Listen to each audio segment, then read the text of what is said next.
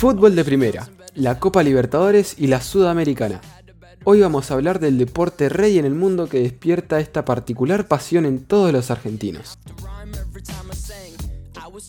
Y así es, luego del parate de la cuarentena, la Conmebol por fin decretó que a partir del día 15 de septiembre vuelven los enfrentamientos de la Libertadores, reanudándose desde fase de grupos. Argentina es el único país de América Latina que todavía no ha vuelto a los entrenamientos. Desde la AFA, la Asociación del Fútbol Argentino, se dice que hasta que todas las provincias estén en fase 4, los entrenamientos futbolísticos no podrán volver. De todas maneras, hicieron la excepción con los clubes participantes de competiciones internacionales, tales como la Copa Libertadores y la Sudamericana.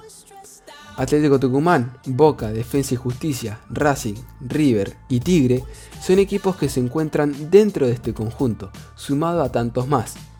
De hecho, los clubes ya han comenzado a testear a sus jugadores con la esperanza de arrancar lo más pronto posible la vuelta a los entrenamientos.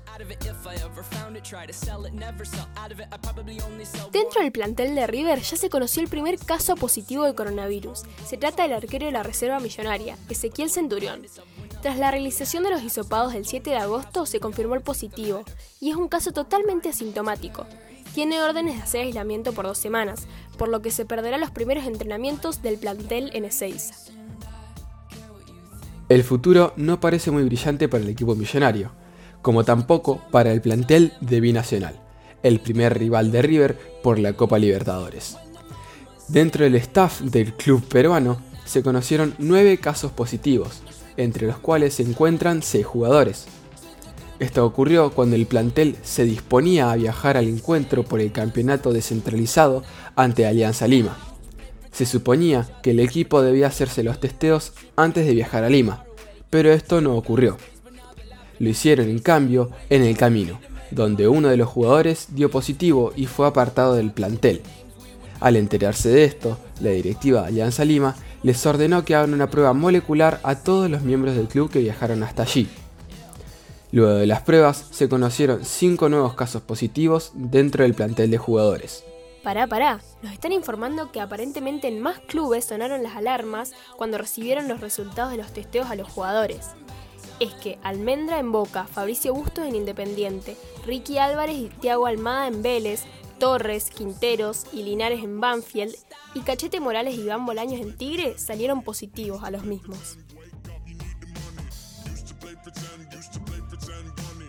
A continuación, vamos a detallar el fixture de los equipos argentinos dentro de la Libertadores. Cabe recalcar que todos comienzan el 17 de septiembre,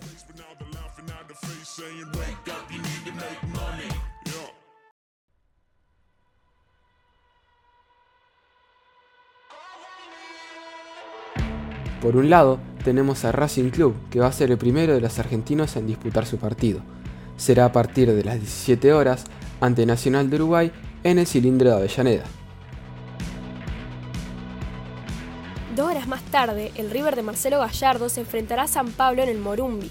El problema para los millonarios es que cinco días después deberán viajar a Perú para enfrentarse a Binacional, donde estará disputado el partido a más de 3.800 metros sobre el nivel del mar. Por otro lado, al mismo tiempo que River, disputará su partido Defensa y Justicia, que recibirá al equipo ecuatoriano Delfín en Florencio Varela. Más tarde, a las 20 horas, Boca visitará el Libertad de Ramón Díaz en Asunción. De todas maneras, el escenario para disputar el encuentro no ha sido decidido aún. Además, queremos destacar una de las medidas más llamativas para esta edición, Estamos hablando de que los equipos que tengan que ingresar a otro país no tienen la obligación de hacer una cuarentena de 14 días, permitiéndoles así más margen de entrenamiento y tiempo para prepararse. La verdad que nos espera una interesante jornada futbolística, con duelos de mucho calibre como el de River San Pablo o el de Boca Libertad. Emocionante para cualquier aficionado al deporte luego de un parate tan largo causado por el COVID-19. Cabe recalcar también que hay nuevas reglas dentro de la competición. Por ejemplo, a partir de esta edición se pueden realizar cinco cambios. Esto es con el fin de preservar la integridad física de los jugadores. Y claro, luego de un parate tan importante como el que tuvimos. Solo esta temporada está permitido que un futbolista participe con dos equipos en la misma edición de la Copa Libertadores. Esto quiere decir que si un jugador disputó la primera fecha de la fase de grupos con un equipo y fue traspasado a otro, él mismo tiene permitido participar en la competición, a diferencia de años anteriores.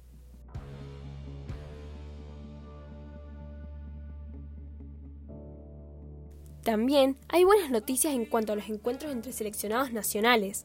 Es que la Conmebol ya hizo de público conocimiento las fechas en las que se disputarán los primeros partidos para la clasificación del Mundial de Qatar 2022. Así es, las nuevas fechas para estos encuentros son en octubre. En primera instancia estaban previstos para septiembre, pero la Conmebol ha decidido mover las fechas.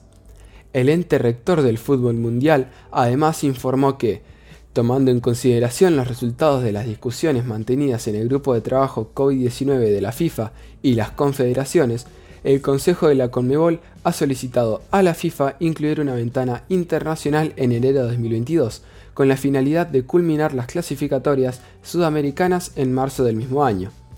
Esto quiere decir que las eliminatorias terminarán más tarde de lo habitual en caso de ser aprobado por el mayor ente del fútbol mundial, la FIFA. Los primeros dos rivales del seleccionado argentino serían Ecuador el 8 de octubre y Bolivia el 13 del mismo mes, ambos con sede sin confirmar aún. El conjunto albiceleste, de la mano de Lionel Messi y Scaloni, busca clasificar y seguir con la racha argenta. Es que la selección no se ha perdido un mundial desde México 1970, donde no se pudo clasificar. De igual manera, en ediciones pasadas, el equipo había decidido no participar por diferencias con la FIFA, un ejemplo puede ser el Mundial de 1938, junto con el de 1950 y 1954.